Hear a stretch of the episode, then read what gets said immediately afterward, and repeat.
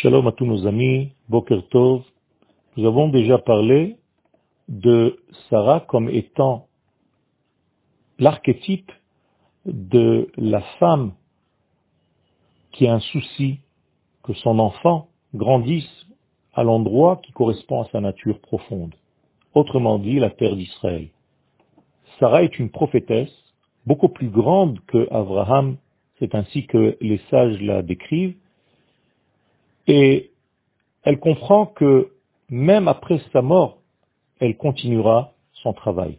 Effectivement, lorsque nous avons traduit Shne Sarah, nous n'avons pas dit seulement que ce sont les années où Sarah a vécu, mais les deux parties, Shne, les deux parties de la vie de Sarah. Comme s'il y avait une partie durant sa vie et une autre partie après sa mort il y a une action de Sarah, même après sa mort, elle a une force qui agit sur Abraham, puisqu'elle oblige quelque part Abraham à acquérir un endroit pour l'enterrer dans ce fameux lieu qui s'appelle Meharat Marpella, à Hebron, la caverne de Marpella.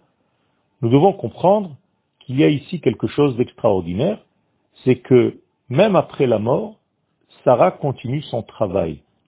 Et elle va être en fait la clé de la première acquisition d'un endroit quelconque sur la terre d'Israël. Pas seulement une acquisition que Abraham va acheter cette partie, ce lopin de terre, mais en réalité, c'est une acquisition du peuple d'Israël. La première acquisition du peuple d'Israël tout entier qui sortira d'Abraham, qui va acheter en réalité la première parcelle de terre en terre d'Israël. Il s'agit donc de la caverne de Marpella à Hebron. C'est quelque chose d'extraordinaire.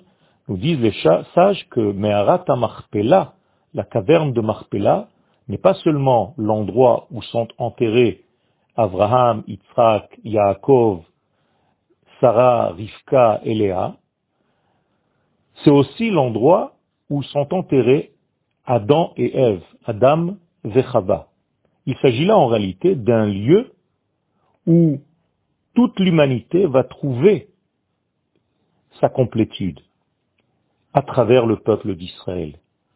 C'est l'endroit de la multiplicité, puisque Marpella en hébreu, Kafoul, veut dire multiplier. Il y a ici en fait un lien, selon les livres secrets de la Torah, entre ce monde et le monde de l'au-delà. C'est là où se fait le lien, c'est l'endroit du trait d'union entre les mondes.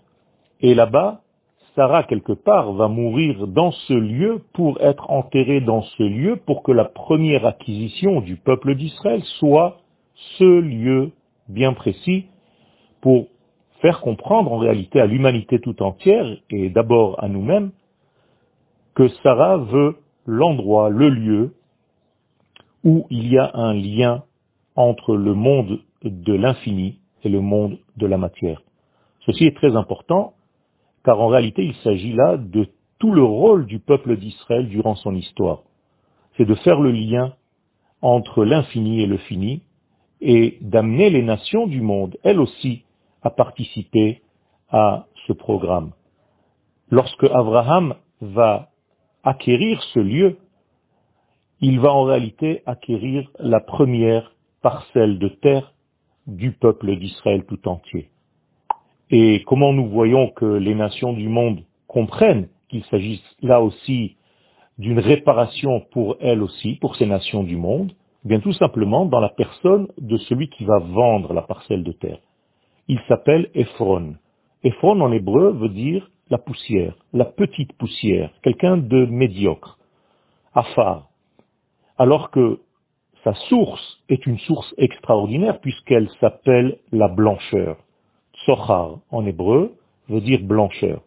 Et il s'appelle, d'une manière paradoxale, Ephron ben Tsochar, c'est-à-dire le médiocre poussiéreux, fils de la blancheur initiale.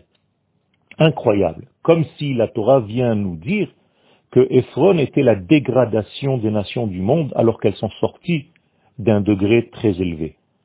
Et donc Ephron va voir en la personne de Abraham son propre Mashiach, son propre Messie, celui qui va le faire remonter à sa source.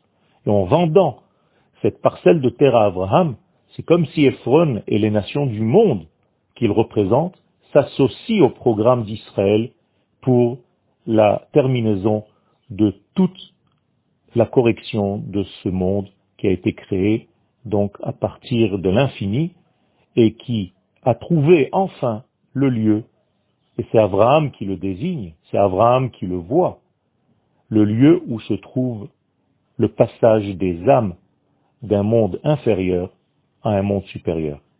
Yom Tov.